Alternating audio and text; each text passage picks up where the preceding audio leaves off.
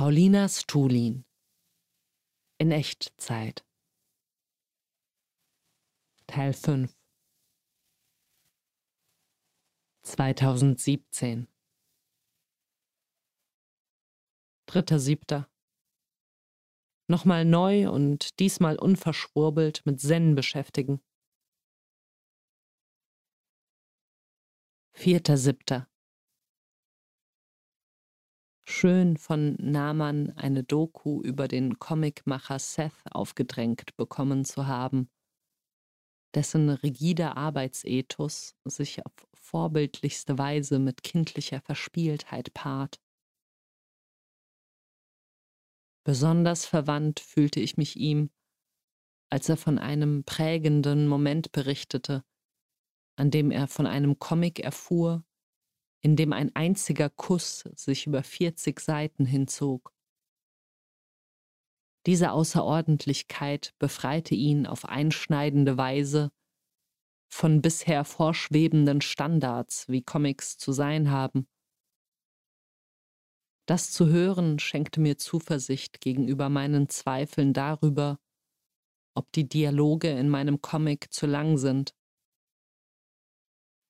Es ermuntert mich, die Ausschweifung zu wagen, die mir intuitiv richtig erscheint, wobei ich doch darauf acht geben möchte, es nicht zu einem ermüdenden Geschwafel ausarten zu lassen. Viel Nonverbales, viele Pausen, so dass man sich richtig freut, sobald wieder das Wort erhoben wird, es schon richtig gehend vermisst hat. Die einzig wirksame Taktik, keine peinlich selbstgerechte Fanatikerin zu werden, Selbstkritik. Sobald man noch das Gegenteil dessen, was man denkt, denken kann, ist man noch auf der sicheren Seite.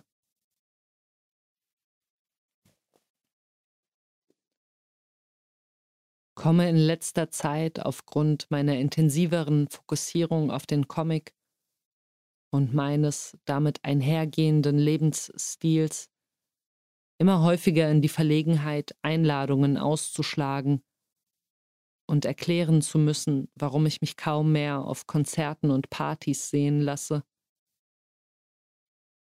Es ist mir ein bisschen peinlich, Verabredungen mit der Begründung abzusagen, dass ich mich schon um neun Uhr ins Bett lege, da ich am nächsten Morgen um halb sechs aufstehen will, um noch vor der Arbeit mein Comic-Soll zu erledigen und joggen zu gehen. Aber ich kriege mehr und mehr den Dreh raus, mich in solchen Situationen nicht in vorauseilender Scham für meine merkwürdige Lebensführung zu entschuldigen. Komisch auch, wie verlegen ich rumdruckse und Ausreden bemühe, wenn ich einen Terminvorschlag absage, weil ich an dem Tag geplant hatte, allein zu sein. Als wäre das kein guter Grund.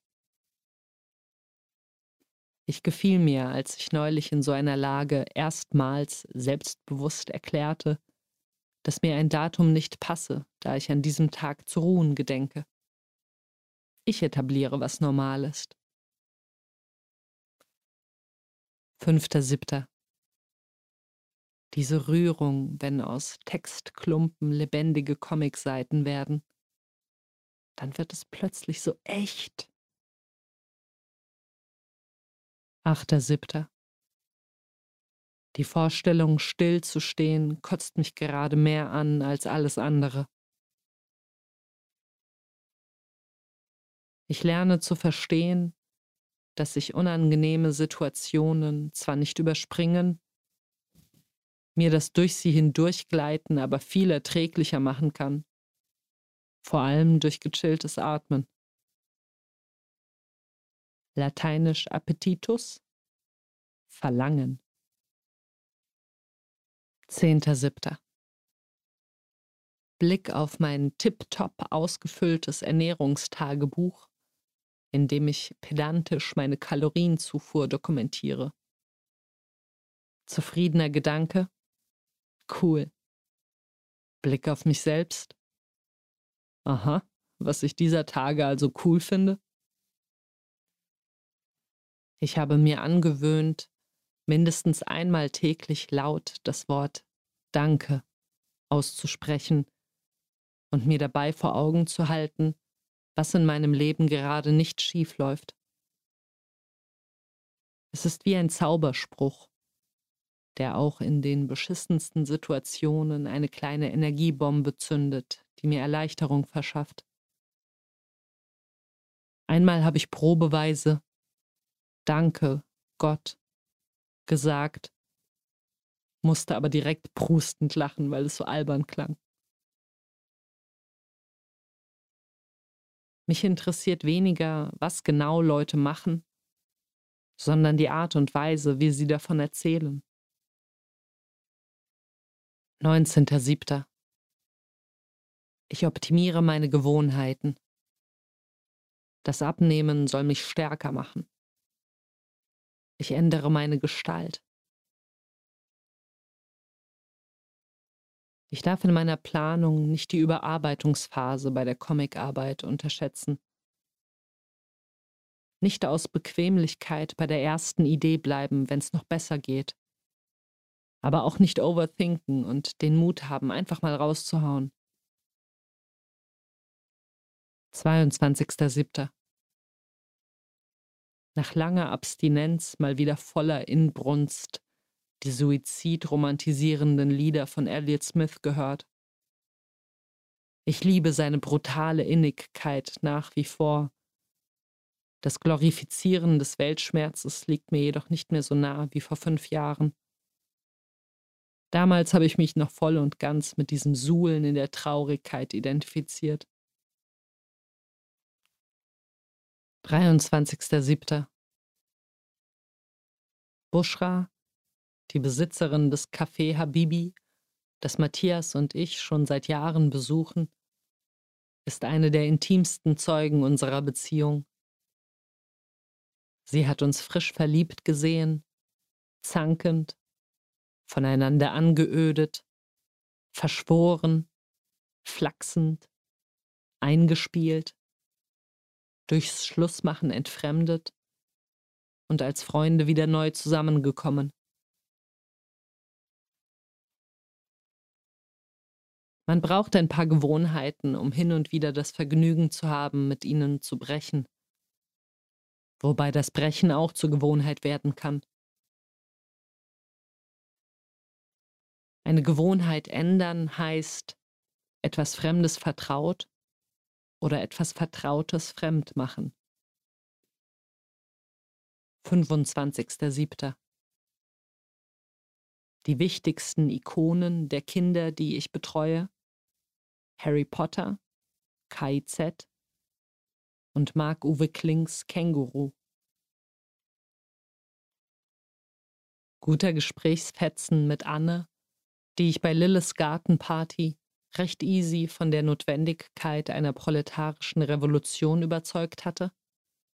Ja, ich bin dabei beim Kommunismus. Ich backe Schichtkuchen, okay? Perfekt, genau den braucht man nämlich für den Kommunismus. Schichtkuchen gegen gesellschaftliche Schichten. Geil, wie Lille meinen aktuellen Lebensstil, also das frühe Aufstehen, die ausgiebige körperliche Ertüchtigung und die durchgetaktete Arbeit Riefenstahlesk nannte. 28.07. Memo an mich selbst. Erstens. Pick your battles. Zweitens. In Konfliktgesprächen mehr fragen als behaupten. Drittens.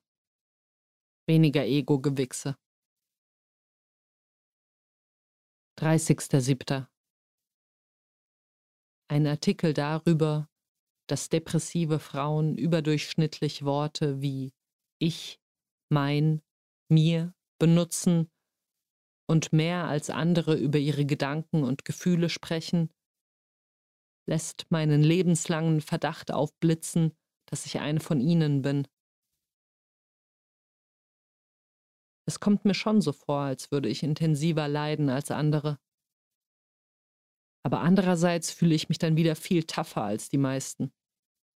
Vielleicht bipolar? Irgendwas ist auf jeden Fall. 31.07.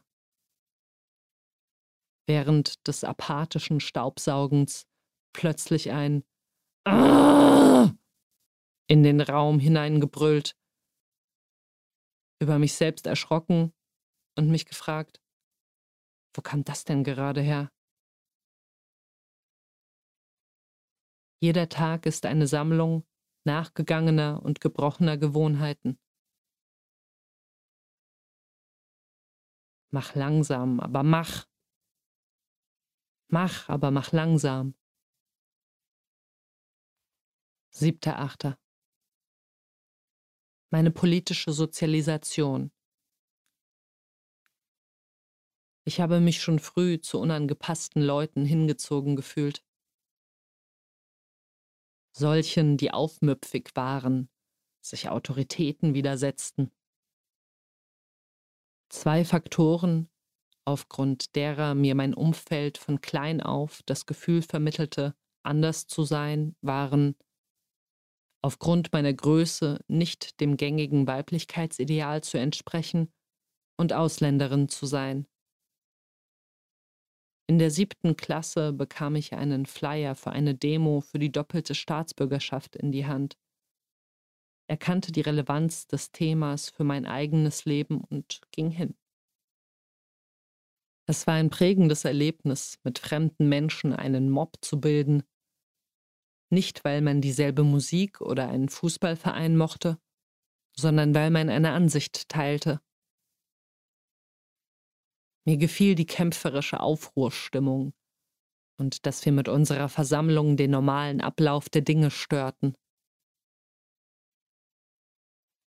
1999, mit 14 Jahren, sah ich eine TV-Berichterstattung über das zehnjährige Mauerfalljubiläum. Ich hatte keine Ahnung, worum es ging kannte nur extrem vage historische Hintergrundinformationen. Doch die emotionalisierte Inszenierung des Spektakels packte mich derart, dass ich vor dem Fernseher Tränen der Rührung darüber heulte, dass Deutschland endlich wieder eins ist. 2001 bestand mein Alltag aus Schule schwänzen, mit Freunden im Park rumhängen, Gitarre spielen, Zeichnen und ganz viel Kiffen. Dieser Lifestyle führte unweigerlich dazu, die Polizei als natürlichen Feind zu begreifen. Und so konkretisierte sich meine Intuition, dass Herrschaft abgeschafft gehört, in Hass gegen die Bullen. Ich kam erstmals mit Dealern, Wohnungslosen und anderen Verlierern des Systems in Kontakt und identifizierte mich mit ihrem Außenseitertum. Meine Abwesenheit vom Unterricht wurde zum Dauerzustand. Nur die Theater AG, in der wir Bambule von Ulrike Meinhoff aufführten, besuchte ich jede Woche pünktlich und voller Engagement. Ich verließ morgens die Wohnung um vor meinem Vater den Schein zu wahren, und drehte mir entweder auf dem benachbarten Spielplatz einen Joint und wartete, bis sein Auto vom Parkplatz verschwunden war und kehrte in die Wohnung zurück, oder ich fuhr zu den Schulen meiner Freunde und überredete sie zum Mitschwänzen. Im Sommer lümmelten wir im Herrengarten oder bei den Mensabänken der TU im Winter verbrachten wir stundenlang im Bällchenbad von McDonalds oder gammelten in den Treppenhäusern von Parkanlagen herum. Als im September jemand erzählte, dass in New York gerade ein Terroranschlag geschehen sei, der bestimmt den Dritten Weltkrieg auslösen würde, ergriff mich eine gewisse Sensationsgeilheit, aber die Hintergründe und Zusammenhänge zu all dem blieben mir vollkommen schleierhaft. Ich beteiligte mich an den Anti-Irak-Krieg-Demonstrationen im Glauben, dass man, sobald man gegen Krieg ist, ja sowieso auf der richtigen Seite steht. Ein Kumpel von mir wurde von meinen politisch informierteren Freunden zur Sau gemacht, weil er, die USA als Böseren der Aggressoren wahrnehmend, Osama bleibt stark an eine Hauswand gesprüht hat. Ein gutes Jahr später machte in unserem anpolitisierten Drogenzirkel ein Buch die Runde. Panokratie von Tobi Blub. Reihe um Reihe lasen wir es und verfielen dabei in eine traurig wütende Nachdenklichkeit. Der Autor entwarf darin ein quasi anarchistisches Gesellschaftsmodell, in dem die Menschheit statt in Städte und Nationen in Zellen eingeteilt war. Die erste Zelle bildet das Individuum. Die nächsthöhere eine Gruppe von 25 bis 50 Menschen, die er Moi-Zelle nannte. 25 bis 50 Moi-Zellen ergeben eine Poi-Zelle und so weiter bis zur Terra-Zelle, die alle Menschen umfasst. Auf den verschiedenen Zellebenen wird basisdemokratisch über die Produktion entschieden. Es gibt kein Geld. Ein weit über heutige Verhältnisse hinausragendes Bildungssystem das unmittelbar an die Mitbestimmungsmündigkeit geknüpft ist. Schenkwirtschaft, Individualwacht statt Polizei, ein planetumspannendes Netz öffentlicher Verkehrsmittel und dergleichen wünschenswertes mehr. Gleichzeitig beleuchtet das Buch detailgenau die Missstände des Status quo, was auch jenen unter uns, die schon ahnten, dass der Kapitalismus scheiße ist, einen schmerzhaften Reality-Check verpasste. Die Diskussionen begannen. Es wurde ernster. Unser Zusammenhalt beruhte zwar immer noch primär auf unserer gemeinsamen Vorliebe fürs Kiffen, wurde jedoch um eine politische Dimension erweitert. Wir fuhren jetzt an den Wochenenden zu Nazi-Aufmärschen, Castortransportblockaden und benutzten immer mehr komplizierte Wörter. Das Kommunikationsdesign-Studium hat mich hart entpolitisiert.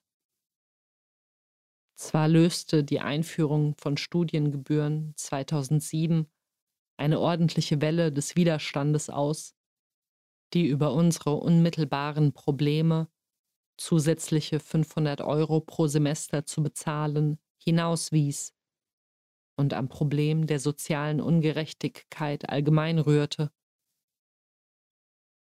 Und wurde ich durch meine Beteiligung an einem Protest gegen eine Umgehungsstraße, die noch mehr Autoverkehr anzuziehen versprach, daran erinnert, dass die Ursache dieser ganzen zum Himmel stinkenden Alltagsprobleme die kapitalistische Produktionsweise ist.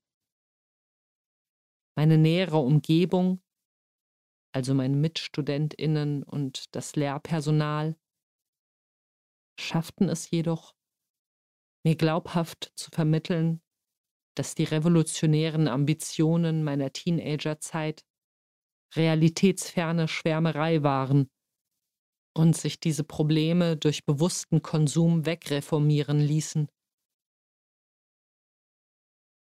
Dass diese liberale Gehirnwäsche so gut bei mir gefruchtet hat, mag auch daran gelegen haben, dass ich mich in diesem neuen sozialen Umfeld auf eine Weise aufgehoben gefühlt habe, die mir bis dahin gefehlt hat. Ich traf erstmals auf Menschen, die sich auch stundenlang in Schraffuren und Mustern verlieren konnten, aufjauchzten bei perfekten Farbkombinationen und mit tiefem Ernst Kompositionen von Dreiecken und Kreisen betrieben, als ginge es um Hirnchirurgie. Das Studium erforderte indessen kaum, sich kritisch mit abstrakten Sachverhalten geschweige denn gesellschaftlichen Verhältnissen auseinanderzusetzen. Wir gestalteten, druckten und banden Bücher, aber lasen sie nicht. Klar umwehte die eine oder andere Arbeit ein Hauch von Rebellion, aber viel mehr als ein formelles Accessoire, denn als Folge fundierter theoretischer Auseinandersetzung. Die Allgegenwart von Leuten, die teilweise richtig ekelhaft enthusiastisch in Werbeagenturen arbeiteten, stumpfte mich so weit ab, dass in mir immer mehr die schrille Bullshit-Sirene verstummte, wenn mal wieder über den göttergleichen Kunden palavert wurde, dessen Bedürfnisse zu befriedigen alleiniger Zweck des kreativen Schaffens sei. Wie sehr ich mich gefreut habe, als ich erfuhr, dass Kunde in Ostdeutschland als sowas ähnliches wie eine Beleidigung verwendet wird. Ein bisschen wie Opfer. Im Zuge der Entschärfung meines tiefen Hasses gegen Werbung kam es dann auch, dass ich nach meinem Diplom begann, für Designagenturen zu arbeiten. Anfangs noch mit dem selbst auferlegten Kodex, niemandem meine Arbeitskraft zu verkaufen, der Aufträge von Autofirmen, Zigarettenherstellern oder sonstigen außerordentlichen Weltverschlechterern entgegennahm, was sich zusehends allerdings als unmöglich herausstellte. Ich knickte ein und tat, wofür ich mir zehn Jahre zuvor ins Gesicht gespuckt hätte. Zum Beispiel Grafiken für Unternehmensberatungen, in denen funky freundlich illustriert wurde, wie man zwecks Produktivitätssteigerung Outsourcing in Billiglohnländer betreibt. Weniger beschämend, aber nicht minder uncool war es, für eine Pampers-Kampagne mit dem Titel See the World Through Your Baby's Eyes Zeichnungen anzufertigen. Grundbotschaft Wenn du dein Kind wirklich liebst, kaufst du ihm keine Billigwindeln. Ich stand während des Auftrags zwei Tage in telefonischem Austausch mit einer hochmotivierten Projektleiterin, die mir fortwährend nahelegte, die dargestellten Personen nicht so trübsinnig aus der Wäsche gucken zu lassen, sprich allen ein an Wahnsinn grenzendes Lachen aufzusetzen. Erst wenn die Mundwinkel bis ans äußerste auseinandergezerrt und die Augen vor Ekstase aus den Höhlen traten, vergütete sie mich mit einem jovialen, na das sieht doch gleich viel freundlicher aus, und winkte das Bild durch. Schritt für Schritt gab ich jeden Widerstand, dieser Aufgabe nur ein Fünkchen Sinn abzugewinnen, auf und lieferte brav ab. So wortwörtlich habe ich noch nie mit Scheiße Geld gemacht. Eine andere Auftragsarbeit, die zwar weniger Schaden angerichtet, mir aber ebenfalls arges Unbehagen bereitet hat, war, beim Sommerfest einer Sparkassenabteilung Porträts zu zeichnen. 500 Euro für drei Stunden Arbeit klang erstmal voll okay. Rückblickend hätte die Kompensation angesichts des immensen Situationsekels davor, währenddessen und danach jedoch mindestens doppelt so hoch sein müssen, damit ich freimütig hätte sagen können, das habe sich gelohnt. Nicht nur bereitete mir die oktoberfestartige Biergartenszenerie fremdschämerischen Daseinswiderwillen, es war vor allem der Erwartungsclash der Porträtierten, die glaubten, ich würde neckische Witzzeichnungen von ihnen anfertigen, der mir den Rest gab. Ich gab mein Bestes, den Anschein zu erwecken, drüber zu stehen. Aber natürlich fühlte ich die schmerzhafte Peinlichkeit, als ich Michi, für den es schon ein riesiger Downer war, während des Modellsitzens von mir verboten zu bekommen, Bier zu trinken und dabei seinen Kolleginnen mackerhaft hinterher zu feixen. Statt der Karikatur einer großäugigen Grinsebacke ein künstlerisch einfühlsames Porträt eines gebrochenen Mannes, der zweifelnd in die Leere blickt, überreichte. Mein Zeichenstil war viel zu ernst für die schlagerhafte Gackeratmosphäre, und nicht wenigen sah man beleidigte Entrüstung darüber an, dass ich sie mitsamt aller markanten körperlichen Makel dargestellt hatte. Meine Karriere als selbstständige Designerin fand in der Nacht des 12. September 2012 ein abruptes Ende, als ich auf dem Weg zu einer Party, angetrunken und auf Speed, eine eingeschneite Straße entlang radelte und auf eine Eisplatte ausrutschte. Ich erinnere mich noch sehr genau an die Momente davor. Die winterliche Stille, mein rhythmisches Schnaufen, die Vorfreude, gleich in eine warme Wohnung mit all meinen Freunden zu kommen. Plötzlich wurde mein trautes Dahintrotten zerrissen. Ich rutschte nach links weg. Es tat einen Schlag. Die elf Biere in meinem Fahrradkorb schlitterten wie Strahlen nach allen Seiten von mir weg, und ich landete krachend auf dem Ellbogen meines Zeichenarms. Tränen, ein verheultes Telefonat mit Silas, der mir von der Party zu Hilfe eilte und dabei einige Meter vor mir selbst ausrutschte, als wären wir in einem bekloppten Slapstick-Film. Eine aufmerksame Nachbarin, die zufällig vorbeikam, fuhr mich ins Krankenhaus, wo Pflegerinnen über meine offensichtlich drogeninduzierte Wirrnis die Nase rümpften. Ein kurzer Selbstbelächelungsmoment, als ich mir vergegenwärtigte, was für einen Anblick ich da gerade bot. Total kaputt, nach Alkohol stinkend in der Notaufnahme liegen und dabei das Katz- und Goldshirt mit der Aufschrift Disteln, ich mag sie halt, tragend.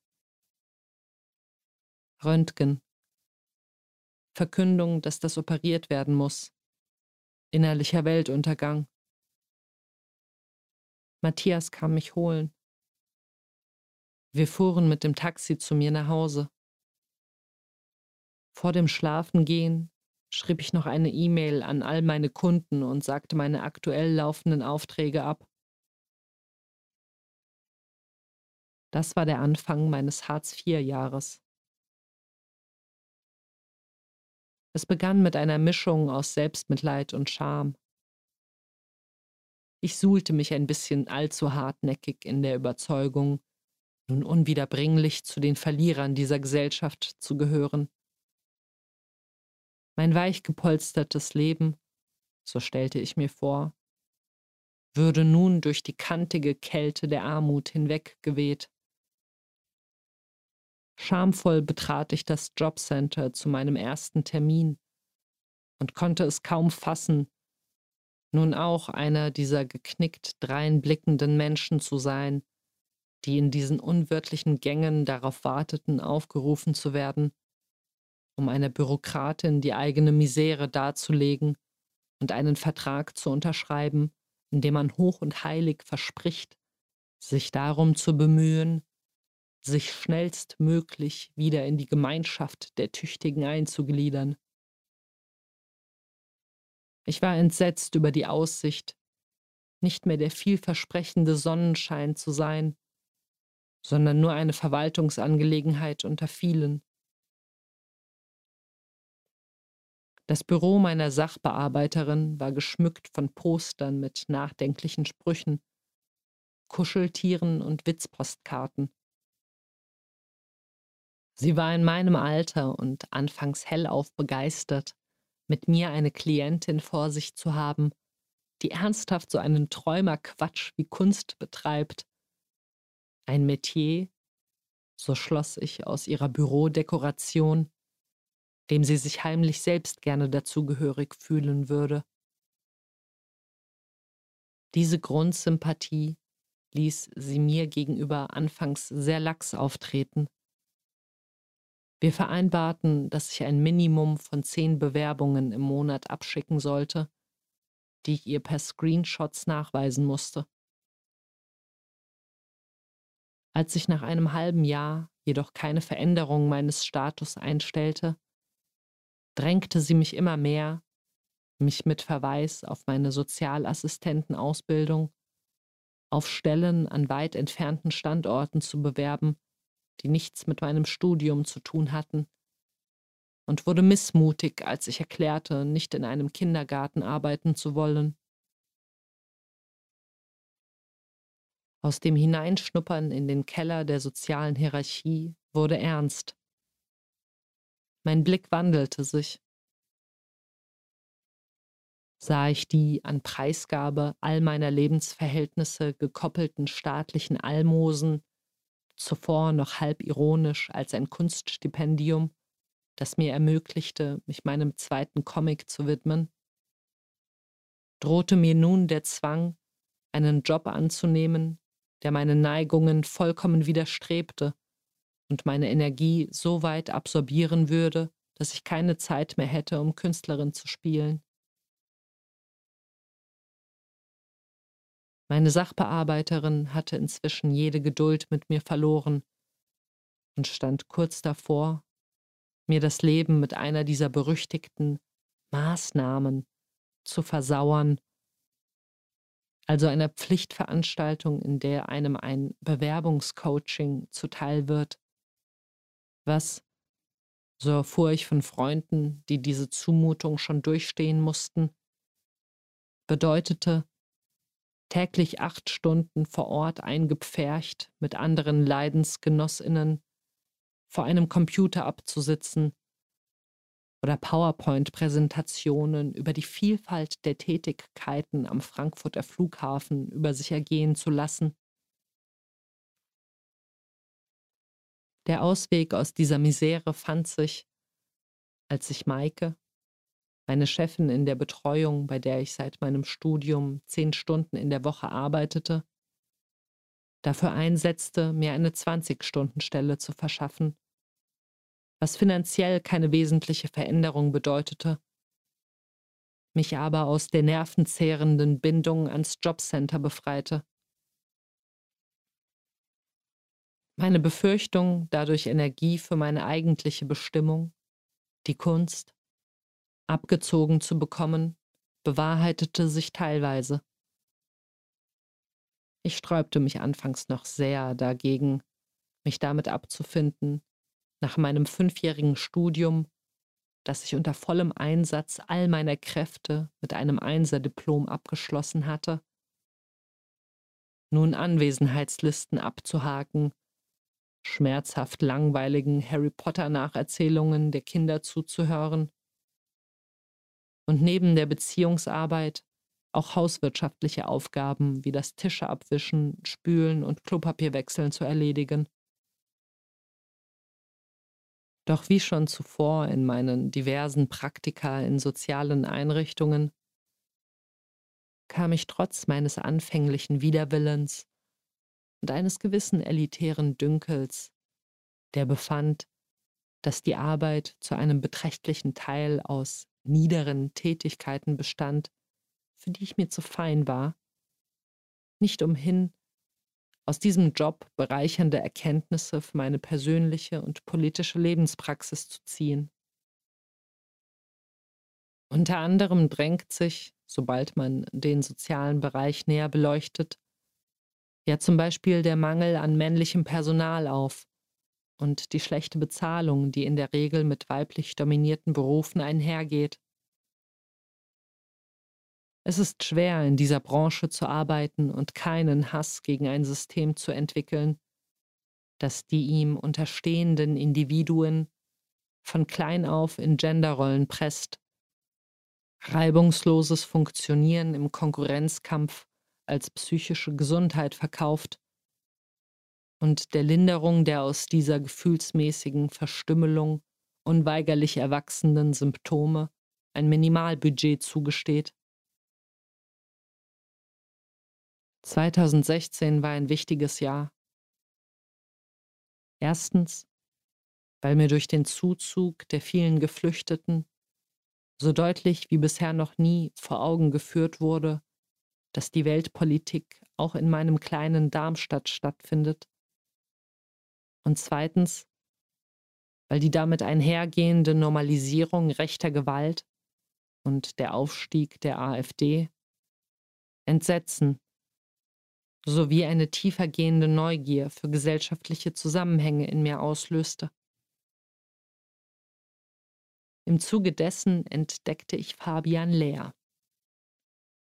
Fabian Lehr ist ein in Wien beheimateter Kommunist mit einer Interessensbandbreite, die sich über Politik, Geschichte, Philosophie, Numismatik, Literatur, Architektur, über Astronomie erstreckt und der einen guten Teil seiner Lebenszeit dafür verwendet, auf Facebook Kommentare zu aktuellem Tagesgeschehen, historischen Ereignissen und deren Verbindung miteinander zu schreiben. Einmal angefixt von seinem sehr zugänglich und pointiert geschriebenen Beiträgen, tat ich, was ich Zeit meines Lebens tue, sobald mich etwas begeistert. Ich wurde besessen davon. Ich wühlte mich tagelang durch seine Chronik, druckte seine oft viele tausend Zeichen langen Postings aus, um sie eindringlich zu studieren, und kickte mit jeder einleuchtenden Argumentation bislang unbewusst mitgeschleppte liberale Märchen aus meiner Gesinnung. Nicht nur brachte er mir erstmals nahe, wie unmittelbar Geschehnisse von vor hundert Jahren in meinen Alltag hineinwirken. Das Lesen seiner Texte brach in vielerlei Hinsicht verkrustete Denkgewohnheiten auf und erzog mich radikaler, als es die meisten Autorinnen bisher geschafft haben, dazu, mir die Mühe zu machen, von liebgewonnenen Einstellungen loszulassen, sobald sie sich als nicht mehr gemäß herausstellen. Mein bisher innigstes Kill Your Darlings.